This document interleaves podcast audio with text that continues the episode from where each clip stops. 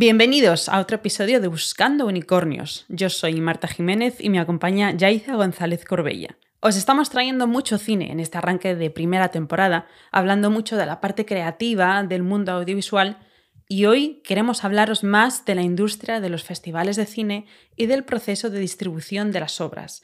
Porque sí, amigos, evidentemente, la ilusión de hacer es compartir. Sin la audiencia, una obra no existiría. Para esto, los festivales de cine juegan un papel muy importante y en esta entrevista os traemos a Sandra Lipsky, directora del Festival de Cine Internacional en Mallorca, el Evolution Mallorca International Film Festival. Esta unicornia emprendedora lleva 12 años organizando este festival que se está convirtiendo en un referente a nivel mundial, con un enfoque muy importante al cine independiente internacional uniendo culturas de cineastas y productores que desde Hollywood hasta los países asiáticos vienen cada octubre a Mallorca a presentar sus obras. Y lo que yo tengo muchas ganas es de que conozcáis a Sandra como emprendedora, y también como actriz que ha sido en series de televisión en CSI Nueva York o Jane the Virgin, además de otras obras. Sandra también ha sido directora y ha dirigido varios cortometrajes. Pero también quiero que conozcáis a Sandra como mujer, con su familia y sus valores y sus momentos de aprendizaje y crecimiento. Disfrutad de Sandra Lipsky.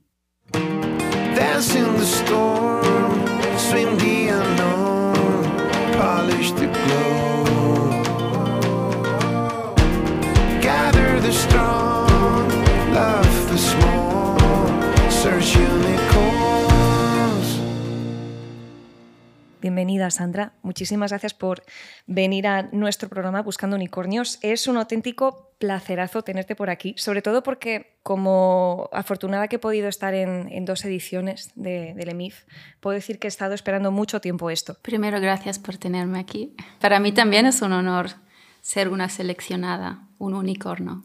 Una unicornia, claro que sí. Absolutamente, vamos, con todos los méritos. Además estás aquí, eres una de las referentes emprendedoras en la isla, me atrevería a decir. Wow. Y traes este toque internacional, global al mundo, no solo cinematográfico, pero también de eventos en Mallorca. Así que sí. yo creo que, que estás aportando muchísimo a Mallorca. Es que debo decirte que me encanta cómo te planteas cada obstáculo o cada meta en tu vida. Deseo aprender interpretación y mejorar en mi oficio. Viajo a Estados Unidos y voy a lo que consideramos la meca del cine. Que quiero dirigir y guionizar, pues estudio todo lo necesario para diversificar mi perfil laboral y tener habilidades y conocimientos para ser una cineasta. Que quiero presentar mi trabajo en un festival internacional en Mallorca y no lo encuentro, ¿qué narices? Lo hago. O sea, eso es, por eso hablamos de la Virgo Energy, ¿no?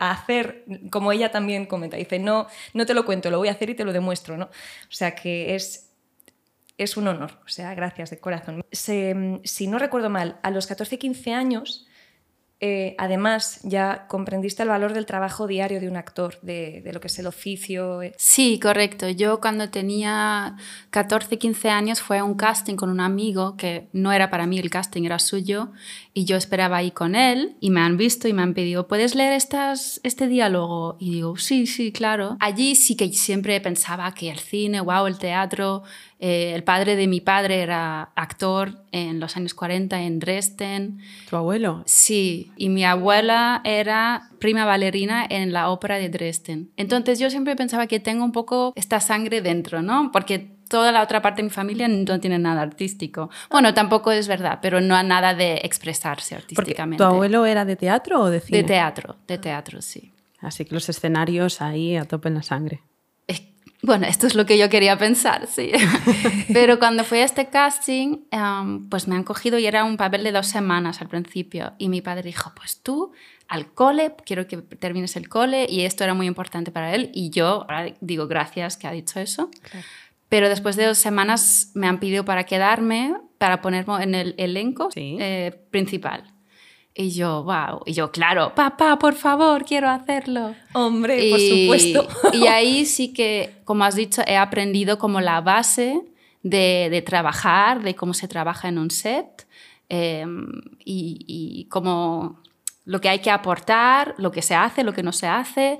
Y esto era pues una escuela muy, muy chula para mí, para aprenderlo sin saber que lo estoy aprendiendo, porque también era muy joven, 15, de 15 a 16. Y luego ya sabía que es algo que quiero hacer, de verdad, y, Y le dije a mi padre, pues ahora tengo que salir de la isla porque me agobiaba mucho. Me dice, pues cuando termines el cole, pues puedes ir a estudiar arte dramático. Y le dije, me voy a Nueva York. Sí. Nada menos. Sí. Claro, porque naciste en Mallorca. No, Berlín. Ah, naciste en Berlín. Naciste en Berlín, así. Y vienes aquí a vivir a Mallorca con tus padres cuando eres una niña. Y después vas a Nueva York con 18. Eh, sí, más o menos, 18, 19, sí, 19. La Academia, Academia de Lee Strasberg puede... Sí, esto sí que era un shock total, nunca me voy a olvidar. Tú llegas, porque tú en Mallorca dices, yo quiero ir directamente a esta academia porque es donde tengo que ir para aprender a ser buena actriz, o... Es que era, esto era en 2002, entonces justo era cuando empezábamos a usar Internet, ¿no? Y yo me acuerdo poniendo en Internet eh, la mejor escuela de, arte dramático, ¿dónde? Y ha salido esta, y digo, pues esta es. Era un poco así. No, no, es que es una referencia internacional, incluso a día de hoy, tú trabajando en televisión pudiste financiarte ya de adulta esas clases, sí. me parece una proeza. Me sentía bien poder hacerlo, pero también el dinero eh, muy rápido se ha ido también. ¿eh? Vivir en Nueva York en estos días aún era mejor que ahora, ahora ya es imposible casi. Pero sí que me sentía muy bien y me daba mucha confianza de saber que, que lo podía hacer yo con mi dinero, pero también tenía a mis padres atrás que si necesitaba algo estaban allí y esto también lo sabía. De hecho, tenemos eso en común porque yo también fui universitaria en Nueva York. Ah, vale. Yo estoy en NYU. Ah, wow. Pues es el programa de Lee Strasberg de NYU de actuar Ah, pues eso no Se van a Lee Strasberg. No, no lo tenía yo ubicado. Cuando yo fui a Nueva York era el 2007. Y sí, yo siempre he pensado, lo mejor de vivir en Nueva York, Manhattan, o eres estudiante universitaria o tienes un trabajo buenísimo claro. que te pagan la casa, el apartamento, todo. Como estés en el medio, en una vida normal, en Nueva York es muy, muy duro. Muy difícil, sí. Muy caro también. Quiero volver a, Lee Strasberg. ¿Cuál es, ¿Cuál es el método de Lee Strasberg? Y eh, creo que es, eh, es method, acting. Method acting. Y claro, yo tengo aquí a dos actrices y quiero que me comentéis un poco vuestra perspectiva sobre method acting, sobre actores de método. ¿Cómo era aquello? Me hice la vida más difícil por, por, por llorar en esa escena, ¿no? Y no tenía que haber sido más simple, más... Ayer vi en Instagram un clip de Penélope Cruz que dijo... En mi, cuando, tenía, cuando tenía 20, 30 años siempre pensaba que tenía que sufrir mucho delante de la cámara y tenía que sufrir eh, durante toda la escena para que se vean las emociones, pero no es así, no es verdad. Nos han engañado. Sí, y ella lo dice y yo, tiene, tiene toda la razón.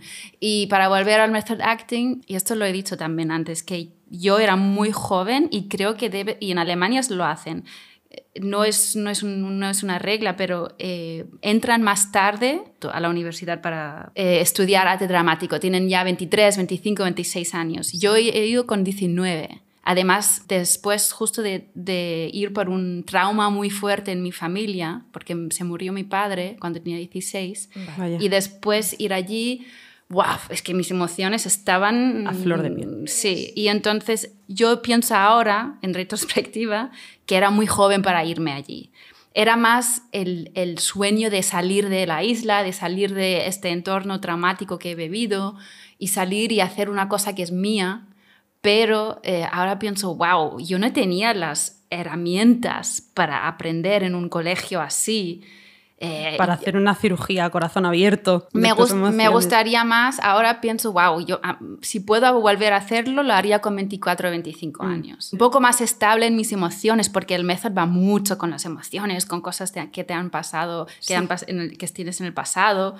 Y para, es que yo estaba en el suelo llorando casi cada día. Hice un private moment. Un private moment es cuando piensas que estás en tu habitación y vives, vives tu momento, ¿no? Tu momento privado, no haciendo nada especial. Es tomando un café, arreglando tus cosas, te hacen traer objetos de casa. Mm pues yo ahí llorando cada día. Tendría que estar en, eh, con una psiquiatra, pero no, ahí, era, ahí estaba yo haciendo animal work, haciendo como si fuera un perro o un, un, oso, no sé qué, madre mía. es que claro, son, son, extremos. Es que me encanta cómo lo estás diciendo. Sí. Eh, a ver, lo que, lo que yo hice, por ejemplo, en el Instituto del Cine fue Leighton. En, en España estuvo la escuela de Leighton y, y, de hecho fue muy potente, al igual que esta Coraza, Cristina Rota. Entonces, quienes nos impartían método eh, tiraban mucho por hacer, pues eso, en escenas de improvisación, poner relación emocional, poner. Pero los ejercicios que eran de uno para uno, realmente digo, a ver, a lo largo del día, y hacía un repaso, digo, he pasado por hacer un duelo anticipado por mi abuela. Volver a llorar, mm. eh, eh, pero luego acababa el día y a lo mejor estamos simulando el ritual de apareamiento de un hipopótamo con unas aves. Eh, es mejor quizá mm. banalizarlo, llegado a un punto, porque creo que el corazón y el alma no aguantan a mm. nivel emocional, a nivel mental. a lo largo yo, del día. yo también he pensado que los, que los profesores me estaban empujando más y ahora que soy más mayor y lo entiendo mejor, no creo que estaban ahí para mm, acompañarme, para cuidarme, que no voy demasiado a un lado que es un poco crazy, ¿no? Sí. Eh, ahora que lo pienso, digo, uff, no, siempre han empujado y querían más, más, más, más, ¿no? Que, y digo, uff, esto no era eh, para la salud buena. No te ponían un límite. Exacto. esto es muy importante. Y ahora lo pienso, cuando estaba ahí con 19 y 20 años, claro, quieres darlo todo y pa, pa. Pero ahora digo, madre mía, esto... ¿A qué presión me sometí yo también? Exacto. Porque si tú vas con este nivel de autoexigencia, muchos profesores te dicen, a ver, esto no es terapia. Puede resultar terapéutico, pero la catarsis no es terapia y demás. Entonces, claro, me, parece llamativo cuando eres más, más peque que no tienes ese límite, no tienes esa... Pero también pasa de adulto. Si ellos mismos no te calman... Eh, Porque también les gusta ver, ¿no? ¿Hasta dónde puedes llegar? a ver cuánto puedo apretar aquí. Claro. Hombre. Porque method acting para, o sea, los actores de método, para el espectador que, que no lo entiende, que no sabe lo que es, ah, bueno, sí. para explicarlo un poco, o, por ejemplo, tenemos el ejemplo del actor Shia LaBeouf, que dicen que era un actor de método, que cuando hizo la película Furia hizo una inmersión completa en su personaje. Durante tres meses no se duchó. O sea, la película Furia, que es con Brad Pitt, eh, trata sobre la Segunda Guerra Mundial, no se duchaba durante tres meses, con lo cual el resto del equipo, los actores, era insoportable la peste que tenía. Decían, por favor, comen otra mesa en el catering. Y él luego cogió una navaja y se cortó aquí un par de rayitas en su mejilla. Y esto lo he ido haciendo en más películas donde se tatúa el cuerpo entero para hacer otra película. Entonces esto es un poco como el extremo de un actor de método sacrifica su imagen para el resto de los trabajos donde le van a querer contratar. Yo creo que es PR. Para la promo de la película. Marketing total. Estaba pensando, son rumores. De eso es lo que creo yo. Bueno, luego cuando se va a casa, luego cuando se va a casa se toma la cerveza y mira el fútbol y mañana te dice otra vez, estoy en el, en el personaje. Ah. No sé, el otro día vi una entrevista con Margot Robbie que estaba hablando también del method acting y le han preguntado que cuando, porque ella también lo estudió y, y cuando, lo, cuando lo ha usado, dice que con Aitonia sí que lo usó.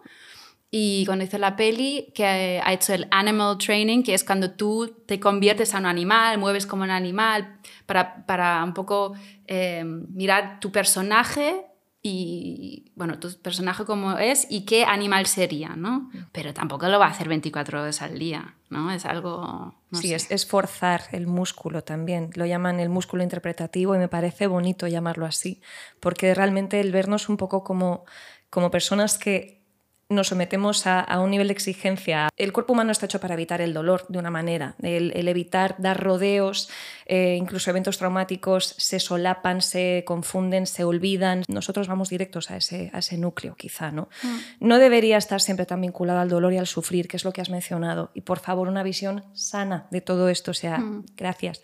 Porque es mm, este punto morboso, ¿no? Que ya mencionaba de, no, porque apareció tal actor y se... Eh, porque esto es visible. Eso es algo visible. ¿Sabes? Cuando yo he hecho mi cortometraje Fairway, donde también tengo una escena donde voy conduciendo y empiezo a llorar y todo esto, he usado una música muy, muy importante para mí, que, que, tiene un vínculo con una parte de mi vida y yo sé que me ayuda a llorar. Entonces la escucho antes de la escena, me pongo en, en este momento, ¿no? me pongo allí y, pero esto es algo que no se ve, es algo que es un trabajo que hago yo internamente. Una preparación. Exacto. Y para él cortar su cara es que quieren que le hagan la foto y que se lo pongan en una revista y que lo digan. Para mí, esto es lo que pienso. No sé. La notoriedad. Sí, sí, claro.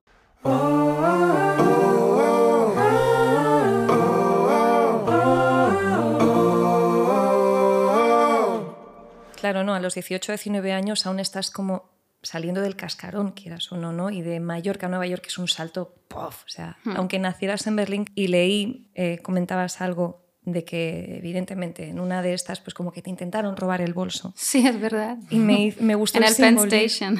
Fue allí. Sí. Ay. Sí, me han pasado cosas así en Penn Station, que es eh, como el Central Station ahí donde salen todos los trenes, porque al principio, el primer medio año que estuve ahí, vivía en Queens y tenía que coger dos trenes, una hora cada día para entrar y salir de la ciudad, porque, claro, mm, te- ahí tenía una, una habitación con un pull-out couch, que es un Sí. sofá, es que ni era un- un- una cama. Y ahí sí me querían robar el bolso, pero yo lo cogí y no, like, I didn't let it go, como Sí, no, lo no soltaba. soltabas. Ni de broma. Y para mí, esto era como el primer mes que estuve allí, ha definido mi ser en Nueva York. Sí. Que tienes que ser fuerte y que no te hagan cosas, que no dejes que te pasen estas cosas, que, que tienes que continuar fuerte. Y que no te quiten lo tuyo, ¿no? Que exacto. cuando los que- sí, exacto. te aferres fuerte. Sí, me ha hecho más fuerte este momento y es que lo, lo tengo en la cabeza como si era ayer. Sí, como legitimar, no, esto es mi sueño, esto es mi aventura, esto es mío, Mm. o sea, no, no me lo vais a... Eso me, me llamó mucho la atención porque creo que nos pasa, ¿no? Cuando salimos de nuestra zona de confort o estamos en Sí. esa fase de aprendizaje, en esa edad, es muy delicado. Sí.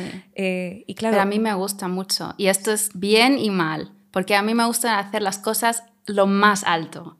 Si voy a estudiar al dramático, voy a Nueva York, al. Strasbourg. Si voy a luego, bueno, supongo que luego lo hablamos, si Sí. voy a estudiar dirección y producción, voy a Los Angeles Film School, Sí. en Sunset Boulevard. Es que me gusta hacerlo arriba, porque siempre puedo bajar. Siempre puede ser que la gente dice que no, algo no va bien y luego bajas algunas escaleras, pero me gusta siempre ponerme eh, en, en la tormenta. sí. Si se hace bien, se hace. Sí, Y si hacerlo para hacerlo a medias tintas, no se hace. Exacto. Yo he aprendido que es bueno, pero también lo malo es que a veces hay cosas, muchas cosas en la vida, donde tienes que ir de abajo arriba, poco Sí. a poco y aprender. No puedes ser el estar enseguida. Esto es algo que he aprendido los últimos 20 años. Eso, ese pensamiento lo tenía yo, por ejemplo, con cortometrajes. Entonces, Mm. al principio de hacer los primeros cortos, piensas, lo quiero hacer todo lo mejor posible. Y muchos pecamos de vamos a gastar más dinero en alquilar esta cámara buena con estas lentes. Sí. O vamos a pedir que nos dejen, normalmente al principio, pues siempre mm, las productoras con las que vas trabajando te dejan. Voy a intentar conseguir un presupuesto para gastármelo en esto, lo otro, lo otro, no sé sí. qué. Y da igual. Y luego al final da igual. Te das cuenta que es todo un parte del proceso y, y este proceso de aprendizaje te ha costado ahí Sí. un dinero, unos recursos. Exacto. Bueno, pero eso es importante. Pero es verdad, al final es la historia y la puedes contar con tu iPhone. No necesitas ninguna cámara así grande o especial. Al final, bueno, esto es de, de la vista de, de la programación del festival y ver muchas pelis que siempre es la historia que cuenta. Es el contenido más que la forma a veces. ¿no? Sí, sí, sí. Hace unos años, una película que ganó en el Evolution eh, se había hecho con un presupuesto de 5.000 euros. ¿Recuerdas? Pero creo que era en el 2019. ¿Y cuál era? Love Cuts. Love Cuts y su, el nombre de es Retzi, Retzi Love Cuts. Y sí, lo, lo que era muy, bueno, muy diferente de esta película es que la han hecho con handheld, que tenían la cámara en la mano todo el tiempo y, lo, y, y movía mucho y la chica pues es como si está corriendo toda la peli. La, la chica principal está corriendo por, por su barrio y le pasan cosas y la cámara siempre está casi en su, En el hombro. en el hombro, casi detrás, siempre eh, persiguiéndola, Point of persiguiéndola. view, o sea, punto de vista todo el rato. No de ella, no, no, tú, no, es que parece que tú vas detrás de ella, Ah. no es su point of view, está aquí. Vale. Y es como que tú vas corriendo con, Con ella, ella. Y estás hecha polvo después de la peli. Claro, el EMIF tiene una parte, ves películas que se pueden hacer con bajo presupuesto, porque también recuerdo la del año pasado, eh, que sabía la de In Her Name, que comentaban que se había hecho con 70 mil dólares. Ah, sí, sí. Entonces, sí, sí, sí. esto a, a un cineasta dice, wow, con 5.000 euros puedo hacer una película y ganar un festival y estar en el circuito de festivales. Con, Claro. con un poco más, con 70.000 también. Entonces, em, Pero esto es porque es Sarah Carter que vino con la peli. Los americanos eh, tienen muchos resources sí. Sí, mucho. recursos em, más creativos que los europeos, porque nosotros los europeos, y ah, digo, me, me incluyo porque voy a decir algo negativo, eh, estamos acostumbrados de subvenciones. Y si no tenemos la subvención, no podemos hacer la peli. Se paraliza todo, ¿no? Claro, con pero en Estados Unidos no hay subvenciones. Entonces tienen que ser creativos y buscar de... Es que ahí, por eso es tan guay hacer un cortometraje o un largometraje de bajo presupuesto en Los Ángeles, porque vas a trabajar o puedes trabajar con el mejor gaffer, con el mejor DP, con el mejor... que cuando no, tienen, cuando no están haciendo su proyecto normal o su serie de televisión, tienen ganas de hacer cosas y van a hacerlo contigo. Y entonces es más, y, y- y saben que no van a recibir el pago que es normal cuando están trabajando con Universal o con Sony Pictures.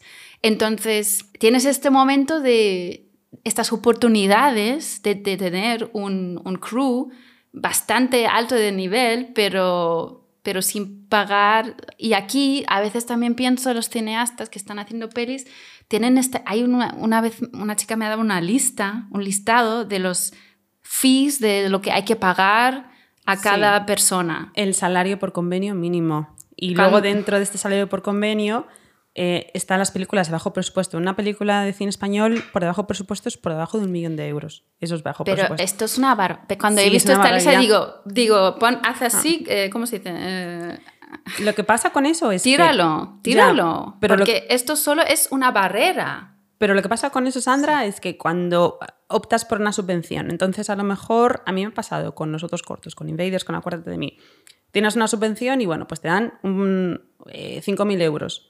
Pero luego tienes que justificar todo. A ti te piden, desde el momento en el que das la, su- la subvención, estar dado de alta en autónomos, con lo cual pueden pasar un año, dos años, donde tú tienes que estar dado de alta en autónomos hasta que recibes toda la financiación y puedes rodarlo. Luego te piden que todo el mundo esté dado de alta en la seguridad social. Pero también puedes coger tu iPhone y con tus dos amigos salir a la calle y hacer tu cortometraje.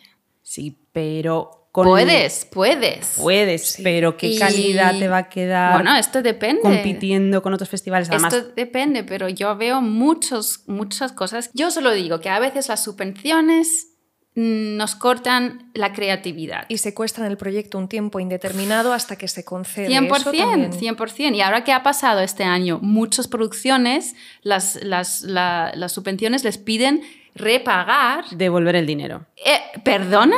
Sí, ¿Qué y- está pasando? Entonces ya no me puedo fiar. Me dices que voy a tener dinero y no me puedo fiar. Y te lo piden devolver dos años o tres años después de haberte concedido el proyecto. Sorpresa. Hay que, hay que innovar, hay que innovar y hay que, hay que encontrar otras avenidas. Y aquí a lo mejor podemos aprender algo de, la- de los eh, cineastas independientes en Estados Unidos, creo, podemos aprender de ellos. Ellos pueden aprender mucho de nosotros también, pero esto es una cosa de, de la creatividad de, de hacerlo. Nos- los europeos siempre quieren tener muchos sís, quieren tener mucho apoyo, quieren tener apoyo. No, tienes que hacer. Yo en el festival soy yo sola. No puedo esperar para apoyo, si no el festival nunca se haría. Claro.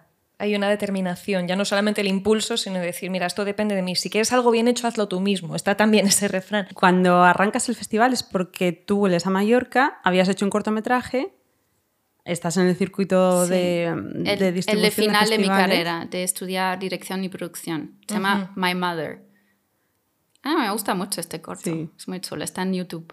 Me y llegas a, a Mallorca y dices, yo quiero presentar mi corto aquí en Mallorca, pero me doy cuenta de que no hay ningún festival de cine Correcto. como los que ya habías conocido antes No hay ninguno, nada. y decides crear tu festival de cine internacional. Sí. ¿Y en qué momento se vuelve esto tu, tu trabajo? Porque ahora es tu trabajo principal. Sí, mm, yo creo que más o menos a después del tercer año se ha consolidado bastante que ya tenía que invertir mucho tiempo Sí. Y no quería admitirlo, pero ya era... Era una realidad. Sí, que no quería, que, me- que yo necesitaba dos años más hasta la quinta, sexta edición para decir, bueno, esto es mi trabajo ahora, sí. Me, me cubre a tiempo completo. ¿Y era una decisión natural o estabas ahí debatiéndote entre quiero hacer esto, quiero hacer lo otro? Aún estoy debatiendo. Sí. Sí, sí, cada, cada, cada, cada año. Ya, digo, ya no lo quiero hacer más. Cada año. Mi marido está loco, lo vuelvo loco ya. Sí. ¿Y qué Dice, sí, sí, cada año me lo dices. Cada año también hay un momento en ah, a medios de agosto, cuando ya la programación está casi hecha, o tengo un, un freak out, un momento de lo dejo, no puedo más. Pero total, ¿eh? Y mis amigos ya lo saben y dicen, Sandra, esto es tu freak out, que lo tienes cada año. Esto ya pasa. Ya lo cono la, es que ya no, lo quiero, ya no quieren escucharme porque saben que... Y también lo de cada año después del festival, estoy como, pero ¿por qué hago esto? ¿Por qué hago esto a mí misma? Pero sí, ¿por qué pasa otra vez por lo mismo? Y luego pasan, bueno, luego cada vez que digo esto y, y estoy en, en um, como guerra con mí misma, pasa algo muy bonito o pasa o alguien que, como hemos hablado antes de los sís, ¿no? que siempre queremos la valoración de otros. Sí, sí, sí. Um, pasa algo bonito. Esta mañana ha pasado algo bonito que estaba haciendo la entrevista grande que hago cada año con Screen International, que es un medio inmenso en el mundo del cine y tenía la entrevista con Stuart, que es un periodista allí, y, y, él hace tres años que está haciendo la entrevista conmigo. Y este año tenía una cara como, como wow, Sandra, es, ver tu programa este año, es que Madre mía, estaba muy impresionado. Wow. Y claro, yo media hora antes hablando con mi manager de festival, María Calafat, diciéndole, casi llorando, diciendo, es que I don't know if it's good enough. No sé si, si basta, no lo sé. Y like, en totalmente like doubting myself. sí, dudando de ti. Dudando, de, mí 100% y del, y del y luego cuando ves, veo su cara y cómo me ha hecho las preguntas, me ha dado otra vez energía. Ese feedback. Es que aquí hemos hablado tanto del síndrome de la impostora y es oh, tan injusto. Soy la reina de él, soy la reina de él. a veces, pero a veces también tengo... Sí, pero también tengo mucho like self-confidence, también lo tengo porque lo tengo que tener, si no, no puedo hacerlo. Eso es. Sí, sí, y, no, y, cada año, y cada año más, creo que es algo que va también con este tema, me importa menos lo que piensa la gente. Cada año te importa Cuando empecé el festival tenía 27 años. Ahora he cumplido 40. Y al principio me importaba mucho lo que piensan todos, qué van a decir, no sé qué. Pero tampoco me importaba tanto que no lo hiciera. A veces tienes tanto miedo de lo que piensa la gente que no haces una cosa. Te paralizas. Eso. Y esto no me ha pasado. Ahí digo, bueno, vamos a ver qué dicen. Y si quieren debatir, yo debato. Pero ahora es como, ya no. No, si, si, alguien tiene un problema o con algo, pues estoy encantada de hablarlo y además estoy encantada de aprender de cómo hacer las cosas mejor. Me encanta, pero también siempre digo a la gente que, que viene y tiene em, comentarios sobre el festival o sugerencias. Muy a la ligera, ¿no? Está bien, está bien, pero me gusta que si vienes, que también tienes soluciones. No me vengas y me dices, es que este evento no ha ido bien y no sé qué. Digo, vale, perfecto, gracias por decirlo, pero ¿cómo lo podemos solucionar? No puedes. Tú puedes venir este día cuando hacemos, tú puedes ayudar, como. Porque. Contribuye. Exacto. Contribuye, da una opción, una alternativa ante el bloqueo, por favor. Porque eh, el, el um, sudor y la sangre que meto en el festival es que ya no tengo más. No tengo más para dar. Entonces necesito todo el apoyo posible porque estás dando las claves no solamente para emprender en un festival de cine, sino para emprender en cualquier negocio en la vida. al final no mm. puedes estar tanto en la valoración de los demás. Tienes tú que confiar en ti, en tu mm. instinto. Yo siempre digo que lo que he aprendido y lo estoy haciendo ahora los últimos dos años, coges tres personas en tu vida en las que confías, que tienen que ser muy diferentes de dónde vienen y en qué círculos se mueven y qué trabajo hacen, pero que tienen la misma em, manera de pensar o de ver las cosas como tú, o mejor, lo hacen como te gustaría hacerlo. Entonces estás inspirado por esta, esta persona. Tres personas, y solo a estas tres personas vas a enseñar tu trabajo para feedback, a preguntar mm, cuando estás dudando, a nadie más. Porque si no, son demasiados cocineros en la cocina y no va a salir bien la cosa. Y, te y, vas a confundir y, todo esto. Y son las opiniones que para ti son importantes. Exacto. Porque dices, esta persona mm, me representa este segmento de mi audiencia, es importante para mí, sintoniza conmigo. Vamos, buenísimo consejo para cualquiera que emprenda. También puedes, es bueno si una de las personas es muy diferente de ti muy, para tener un otro ángulo de, pensamiento o de otra cultura, de dónde viene, de tradiciones diferentes. Em, pero sí, yo tres personas y con estos te quedas. ese equilibrio entre dudar de forma sana de ti, de tu perspectiva, pero a la vez saber cuál es tu mérito y cuál es el, el tu autorreconocimiento, tu auto, perdona, la palmadita en la espalda que Hmm. decimos, ¿no? Pero me parece enorme ese punto de humildad tan necesario también para que te aporten, para que en tus puntos Claro. ciegos aparezca alguien y te diga, cuidado. Pero para eso es que somos muy dados, y no sé si es algo más nacional, y me incluyo, ¿eh?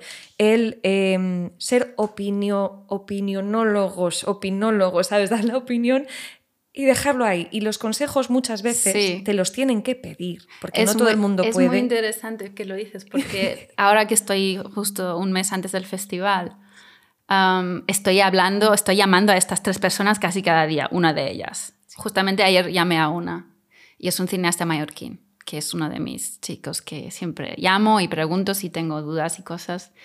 Y, y también, y él creo que ahora em, ha notado que no, no necesito que me explique algo o que me ayuda, es que simplemente quiero saber mm, qué piensas, qué piensas tú, sin eh, resolver algún problema, sin solo qué piensas tú de esto.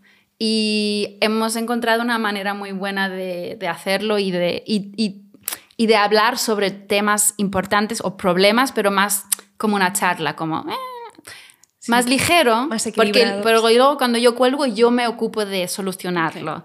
Pero ahora sé, tengo este eh, impacto de, de esta persona, no sé si me explico Sí, sí, bien. claro. Sí, estás súper bien, haciendo, súper bien, sí. estás creo. haciendo Mm. la labor de, de un departamento de marketing, haciendo tu customer service, tu, tu research. Sí, supongo, sí. Tuve un periplo breve por Los Ángeles y aprendí mucho de esta filosofía del pide, pide ayuda. Es verdad. No te cortes, es que si no, no vas a ir a ningún lado. Y hasta que no hablas de tus sueños, no vas a saber quién va a querer eh, estar implicado en ello.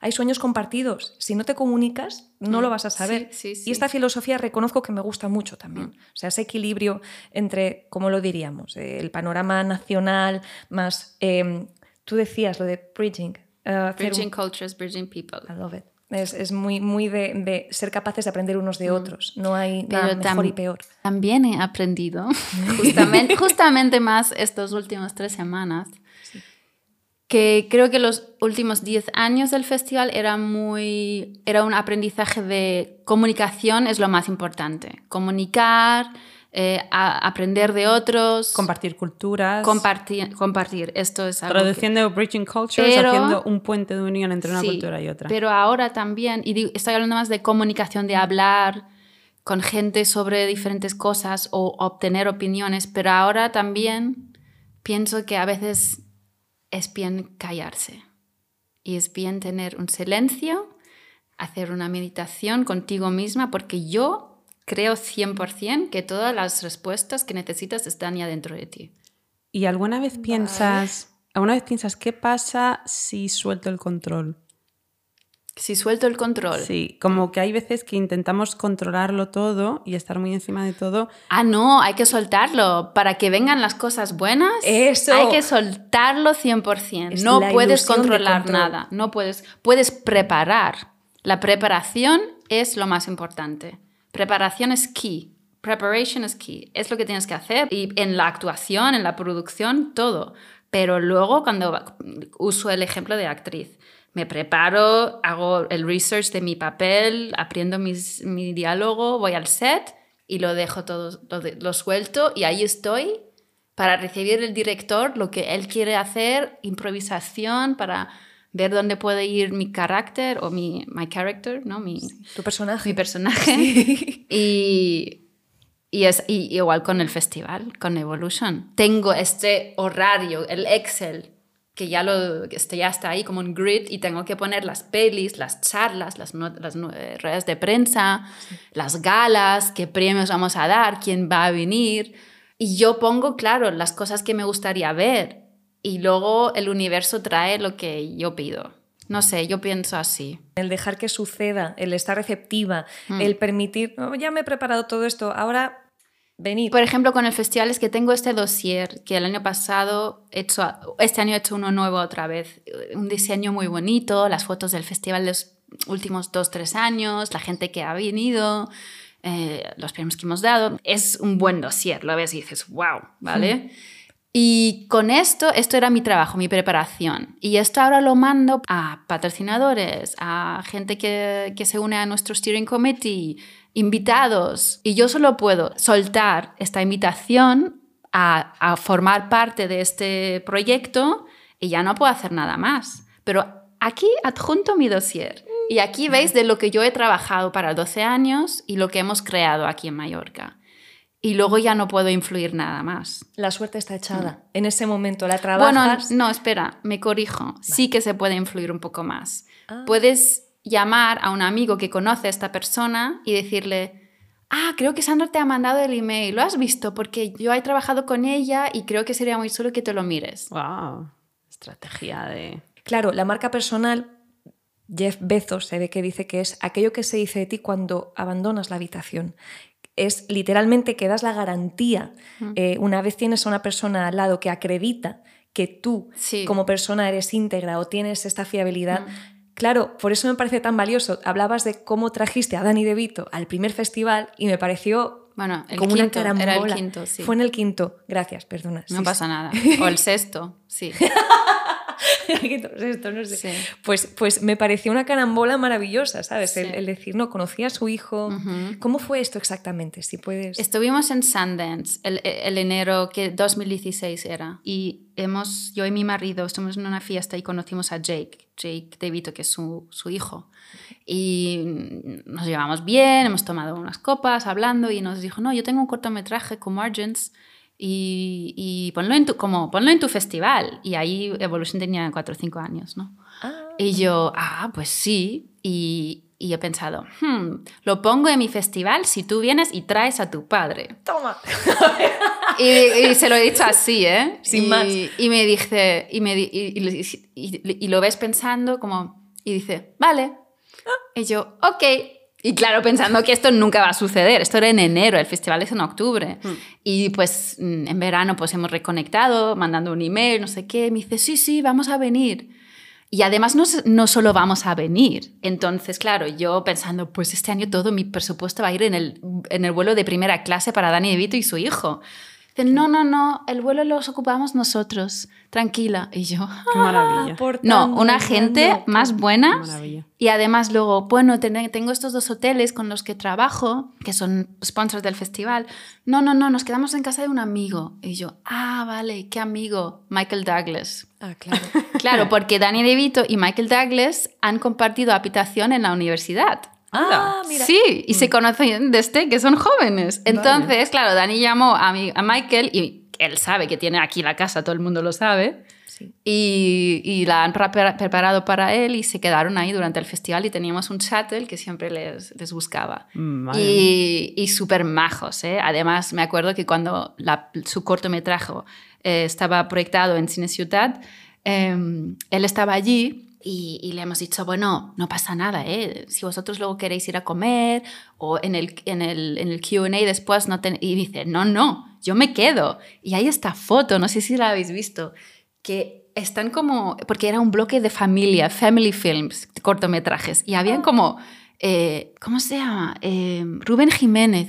El director aquí de cine joven que, que hay. Rubén Jiménez, el director de La leyenda de Oriol. Sí. Eso, sí. Él también tenía un corto en este bloque. Su primer corto, algo así. Y lo ves ahí sentado con, con cinco más cineastas, con Danny DeVito. Qué grande, qué momento. Ahí sentado, como, como es que como si no es Danny DeVito. Y pues respondiendo a las preguntas del QA. Y para mí esto, wow, ha consolidado lo que yo quiero hacer con el festival y, unir estas culturas, tener un cineastas aquí de Baleares, con otros internacionales y con Dani DeVito, todos hablando de cine, da igual si eres Dani DeVito o si eres eh, el primer director con tu primer cortometraje. Al final todos queremos contar las historias. Y qué bonito que, que, ha hecho todo esto con nosotros y estaba tan abierto, pero también mi marido siempre dice, porque yo alucino, yo digo, yo alucino, yo no, ¿por qué, ¿por qué hacen esto? No tienen que hacerlo. Y mi marido dice, no, porque tú... Em, me, me, lo dice, tú tienes esta sensación que das a la gente en el festival que es una sensación muy familiar, que todos se sienten muy acogidos. Lo iba a decir, lo iba a decir, es entrañable. Que están todos al mismo nivel. Tú no, no tratas diferente si está Matt Mikkelsen delante tuya o alguien o un, un cineasta que acaba de hacer su primer película, cortometraje. Corroboro, sí. Y luego los eventos de networking, Sí. donde tu marido lidera Sí, el net- networking después de las proyecciones. Es buen sientes esta- rollo. Sientes esta cercanía, esta oportunidad de decir, bueno, en este ambiente distendido voy a acercarme a hablar, charlar con no sé Exacto. quién, le voy a preguntar. Sí, tú siempre estás ahí. Yo sí. Yo no pierdo oportunidad de networking en el EMIF. Es, eh, además es que traes gente desde Los Ángeles, Japón, traes gente de todo el Sí. mundo. Este año va a ser muy grande. Ahora. ¿Puedes adelantarnos A algo de este, de este año? Sí, sí, sí, sí. bueno, yo creo que sí, puedo decirlo. Bueno, vamos a abrir el festival con Un amor de Isabel Cochet. Ah, Un amor, sí. Y Isabel estará con nosotros presentando la película en la apertura. Wow. Además, le vamos a dar el Evolution Vision Award. Em, también con nosotros, bueno, esto ya, ya lo hemos sacado esta noticia, estará Eric Messerschmidt, que es el, el DP, el, el director de fotografía de David Fincher, que acaba de hacer The Killer, y también la de Michael Mann, la nueva que se llama Ferrari. Sí. Y The Killer la acaban de estrenar en, en Venecia, en el Festival de Venecia, y no ha estado en ningún otro festival, y la vamos a tener aquí en Mallorca. qué grande. Vaya. Y esto para mí es algo increíble que ha pasado. Mm, Os lo juro que nunca he pensado que tan rápido podemos a llegar a una calidad así de una relación con Netflix, porque esto viene de Netflix de Hollywood, que nos, que nos dejan la peli para hacer la proyección con, con Eric. Am, buah, esto es una colaboración de lujo total que confían en nosotros, que, ha- que han visto el dossier Ay. del festival y claro, y, y nuestra propuesta, eh, y claro, y tener aquí a Eric también, que todas estas piezas han podido hacer realidad esta colaboración y para mí es total. Un salto de calidad. Sí. Porque a, ¿a dónde te gustaría que llegase? Yo siempre pienso, ¿te gustaría que el EMIF fuera un cualificador de los Goya, los Oscar? Sí, pero estamos en ello. ¿Y qué proceso hay que hacer? Para... Estamos en ello. Tienes que cada, cada año rellenar los formularios, pero también necesitas conexiones con gente que lo decide. Ay. Y lo del Goya aún no lo tenemos súper claro porque nosotros somos un festival internacional y sí tenemos una sección de hace tres años para cortometrajes españoles también, pero estoy más enfocada ahora con tener la cualificación al Oscar y estamos muy cerca. ¿Te piden requisitos? Sí, eh, un número de cuántos cortometrajes. Bueno, depende de qué categoría tú quieres tener la cualificación. Y yo voy por el live action short, cortometraje. De ficción. Y luego tienes que tener un. Bueno, no hay requisitos así, tienes que cumplir diferentes puntos. Es más el festival en, en- en todo. El, todo el festival hay que presentarlo y, y enseñar que, que te lo mereces. No me gusta decir esto, pero es así. Claro. Lo valoran así, en un total. Y Y, te- también de las pelis que has tenido los últimos años. Esto sí que preguntan, ¿de cuántas pelis que has tenido en el programa los últimos años han ido nominados al Oscar o han ganado Oscar? Y claro, teníamos mucha suerte porque los, otros, los últimos cuatro años cada vez teníamos un, una- un corto en el festival que luego fue nominado o ha ganado el Oscar. Wow. La pregunta, ¿quién ha estado antes? Esto Sí.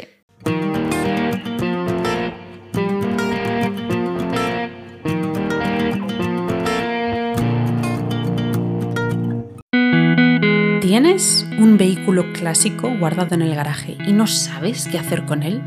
Imagínate ir de excursión los domingos disfrutando del paisaje en tu moto clásica. O por qué no, realizar tu sueño de comprarte ese descapotable de los años 60 a los James Bond. O ir de camping en tu Pegaso Saba J4. En AMC Garage restauran todo tipo de vehículos clásicos, de cualquier marca y año. Es más, están especializados en descapotables y deportivos, desde los años 60 a los 80. Tienen su taller en Madrid y pueden trabajar con clientes haciéndose cargo de la restauración parcial o total de sus vehículos. Tú decides.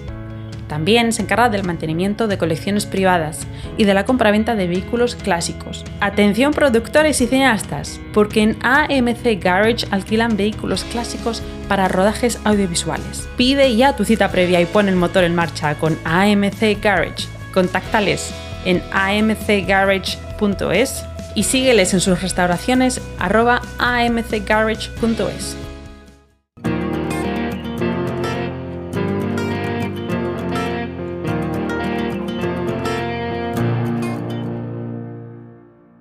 para registrarse en el Evolution se hace a través de Film Freeway. Sí. Lo que pasa ahora, me gustaría saber cuál es tu opinión con los festivales online. Porque, claro, uno es cineasta, Sí. tiene ahí su obra, su corto, se mete en Film Freeway, abre su cuenta y entonces intenta ir metiendo a un montón de festivales. Hmm. Ahora hay un montón de festivales que son online, son Sí. virtuales, no tienen un evento físico. Y hay festivales también que hacen como cada cuatrimestre o Sí. trimestre o incluso mensuales una selección. Sí. Entonces son festivales que van ahí dando un montón de laureles, de sellitos, Sí. a cascoporro. y además todos pues te piden eh, el fee, hay que pagar la tasa. ¿Esto tú qué opinas? ¿Es un engañabobos? ¿Es una manera de sacar dinero a los cineastas que tienen ilusión? Mm. Sí, claro que sí, pero creo que en cada industria lo hay. Y esto es una cosa porque empecé el Festival Key, no sé si lo habéis visto, pero tengo la consulta de Festival Key, que empecé hace tres años durante COVID, porque todos mis amigos me han hecho esta pregunta. Sí. ¿Dónde mando mi corto? Ahora solo que hay festivales online, todos se van online, ¿qué hacemos? ¿Vale la pena? Em, ¿O perdemos el año de festival si ahora sacamos y vamos online solo y no en persona? Y, Claro, por la pandemia. Hmm. Sí, y, y eso es cuando yo empecé The Festival Key, que es, es consulta y estrategia para, para festivales. Qué necesario. Qué Sí, necesario. sí. y, y, bueno, para responder a tu pregunta, en Film Freeway, cuando yo empecé a trabajar con ellos hace cinco años, habían 8.000 festivales y ahora hay 14.000 en todo el Wow. mundo. Mm. Y te juro que de estos 14.000, un 30 o 40% son eventos que ni se hacen en persona, que son online, que tú pagas el fee. Además, no solo pagas el fee para recibir tu premio, tienes que pagar para recibirlo. Buah, no, es que hay eh, negocio, es que hay un negocio eh, del mercado negro allí de festivales increíble y hay que mirar muy bien. Eh, luego hay festivales eh, cada mes muy buenos. El New Filmmakers LA hacen una selección súper buena eh, cada mes de, un- de una temática diferente. y, y invitan a los, a los cineastas, pero también hacen todos los programas online de panels y, y networkings. Y esto es, por ejemplo, uno de que es cada mes, que es que vale la pena 100%. Em, luego, sí. Como programadora, a, a ti no te importan todos estos festivalitos online. O sea, si a ti te viene alguien con un, con un corto y ha estado seleccionado en un montón de festivales, pero son online todos, eh, y tienen nombres pues de el Dreams, es que ahora no quiero name picking, pero Mm, Cuando te escribes en Evolution, hay una pregunta, ¿en qué festivales has estado? Y yo miro cada cosa, por eso hago estas preguntas y por favor responderlas, porque hay gente ve las preguntas y no las responde. Pero hay, todo tiene un sentido, no os quiero hacer perder el tiempo. Yo necesito esta información para poder evaluar bien de que si al final tu cortometraje, largometraje, lo que sea, guion, tiene sentido de estar en nuestro festival. Porque al final no quiero que nadie pierda el tiempo, porque si tú tu obra ya ha estado, por ejemplo, ahora digamos, ejemplo Mallorca, ¿no? Si has estado en otro festival y ya has hecho la rueda de prensa y ya te han hecho las preguntas, mm, pues sí, si ahora vienes al Evolution después de haber ya hecho todo esto, para mí es un valor menos. Porque yo ya no puedo hacer rueda de prensa contigo porque ya la han hecho. Ya no van a sacar noticia por ti eh, que estás en Evolution o que tienes el estreno aquí. No me das nada de valor, pero sí el valor de que puedes llenar la sala. La que yo pago para que tu, tu obra puede ser proyectada. Entonces, esto hay que valorarlo mucho, porque a, a veces aquí en Baleares los cineastas piensan que, bueno, si estoy en otro festival aún puedo entrar en Evolution. No hay algo específico. Tengo, cada uno está valorado personalmente. y para el filmmaker, el cineasta que está empezando, Sí. el consejo sería sí, gástate mucho dinero en No, no, todos no. los festivales que puedas, en Film Freeway y acumula cantidad No. o céntrate más en calidad. Ve solamente a los que son cualificadores de los Goya, de los Oscars. Primero de todo, esto depende de cada película. Mm. Esto no se puede generalizar, porque no, es imposible. Porque yo siempre digo, y ahora no lo puedo decir en español porque no me va a salir, pero siempre digo, there's a festival for every film, but not every film is for every festival. Hay un festival para cada película, pero no cada película es para cada festival. Exacto. Puede no encajar y puede ser una obra muy válida, pero no estar en ese contexto concreto. Sí, porque por eso hay tantos festivales también, para que tú puedes mandarlo al que encaja mejor. Y esto es un trabajo muy difícil, porque claro, tienes que invertir dinero y tienes que pensar muy bien dónde invertirlo y, y lo que vale la pena para ti. Entonces es estudiar los programas anteriores de los festivales donde tú crees que vas a encajar y a ver si puedes ver algo parecido o diferentes mm, categorías que tienes. Si tienen categoría de estudiante y tú eres estudiante, pues genial. Eh, a lo mejor sí. hay eh, mujer cineasta, primera dirección, no sé, y si tú encajas en estas categorías, pues ya sabes que por lo menos con esto encajo. Ahora a ver qué es la temática o el género que, que les gusta a este festival. Y otra vez, mira, si... Y así poco a poco. Y luego ya la lista de los festivales a quienes tú puedes mandar tu, tu obra va a eh, ser más pequeña. Pero por eso, mejor menos y más calidad y más específico. Claro, porque te lanzas, o sea, además hay un punto de euforia cuando consigues hacer algo Sí. por ti misma que dices, venga, va, esto lo tiene que ver, vamos, empiezas por tu familia y luego al mundo Claro. entero y dices, no, no, enfoca, focus. Y siempre, siempre digo, y lo digo a mí misma con mi cortometraje también, no vas a encontrar nunca una persona que va a querer más a tu proyecto que tú. Es que nunca va a pasar. Es como tus hijos. Nadie de los va a querer esto. más que tú. nunca. Da igual de qué hacen. Entonces esto hay que tenerlo en mente un poco. ¿Y qué has aprendido? ¿Cómo te ha cambiado la vida en estos 12 años? ¿Qué has aprendido? ¿Cuáles, ¿Y cuáles han sido, me interesa mucho, cuáles han sido las dificultades que has encontrado en estos 12 años y esta lucha psicológica? Por un lado, ¿cuáles son las mayores dificultades? También me pregunto si para ti ha sido más difícil cosas logísticas o relaciones interpersonales en el festival. No, nada de estas dos cosas. lo, más, lo más difícil es el presupuesto El dinero. y el, ap- el apoyo local Mm, de las instituciones locales. ¡Wow! Es lo más, más difícil. Pero si esto nos beneficia. Claro, es que, perdón, ¿eh? esto a lo mejor queda un poco off the record, pero me cuesta entenderlo. O sea, lo que tú estás haciendo solo puede ser bueno para nosotros. Entonces, Pues la próxima vez que tengo reunión viene conmigo. de cabeza, vamos. Por supuesto. Voy allí con un martillo a dar a la mesa, de estos de, de madera, pa, pa, pa. o sea, pero por favor, pero si, si esto entra en la Mallorca Film Commission y todo el panorama que teníamos, es que en, en- en muy poquito tiempo, o sea, el EMIF ha despegado, ha tenido una evolución brutal en muy poquito tiempo, pero es que ha sido Te representativo. juro que te voy a llevar a las reuniones, ¿eh? ¿En serio? Asistente comercial. Y de paso saca algo para el podcast. Ya que está por ahí, sí, sí, sí, sí. burrasca. Voy con el gorrito de es, fiesta. em, es difícil. em, al principio era un difícil diferente. No sé si lo digo bien. Sí, o habían sí. obstáculos diferentes.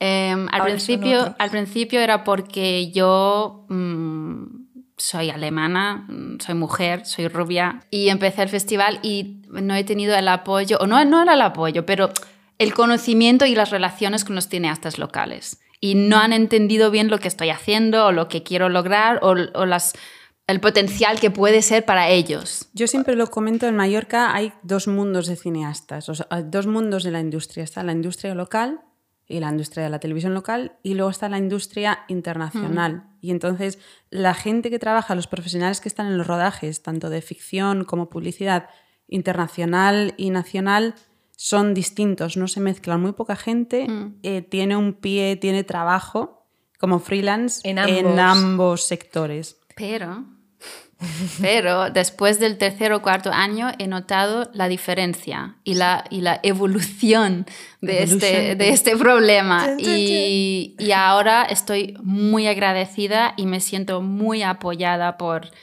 el, el cineasta mallorquín, el cineasta balear, local, nacido local o eh, extranjero que vive aquí. muy, muy, em, muy apoyada de, de, sus, bueno, que está ahí, que, quiere estar en Evolution, que ahora entienden la plataforma que es y el poder que yo les puedo ofrecer, el networking y, tener el... Creo que ahora entienden qué significa tener una película en Evolution, que es algo que va más allá, que no es solo Sí, eh, tener, tener tu proyección en Cine Ciudad, esto lo puedes hacer tú sola, para eso no necesitas a mí. Pero todo lo que viene con ello, ¿no? Es, un, es una máquina muy grande ahora y son, son conexiones em, con valor. Eh, y esto creo que ahora se entiende mejor. Pero esto ha durado bastantes años para que sea así y está bien porque todo lo bueno necesita su tiempo, em, pero ahora llevo una relación muy buena con, con, bueno, vosotras también y con los cineastas de aquí porque valoro mucho el trabajo, el esfuerzo que hay que hacer y, y por eso me gusta hacerlo también. Claro, traes, traes industria, traes productores de fuera, traes profesionales que vienen a hacer panels, que vienen a dar conferencias, charlas, hay workshops hay networking. Entonces es mucho más allá de las películas, aparte que también cuando tienes, estás expuesto a un programa internacional que te abre la cabeza, más allá de lo que estamos acostumbrados a lo mejor a, consumir. Entonces, para un cineasta también es tan importante ver el trabajo de los demás. Sí. Esto es la única manera de crecer, creo. Mm, para aprender. Y resulta, claro, no es lo mismo eh, relacionarte, por así decirlo, la palabra élite siempre cae un poco mal, ¿no? dices, ¿por qué? Porque no es lo mismo hablar de eh, quiero relacionarme y quiero conocer y tener el privilegio de escuchar a figuras a las que admiro, que establecer lo que tú has dicho, una relación en base a la creatividad, en base al cine. Es que es, es pura... ¿sí? No, pero quiero volver al élite. Yo creo que sí que es élite. Yo quiero ser élite. Yo quiero que Evolution es élite. Yo quiero hacer lo mejor. Quiero traeros las mejores oportunidades. Quiero que todos juntos seamos élite. Y me atrevo a decir con el branding, porque se llamaba, se empezó llamando Evolution International Mallorca Film Festival. Y me atrevo a decir que ahora el Evolution, cada vez es más pequeño, es menos importante. Es más importante decir el, el Festival Internacional de Cine en Mallorca.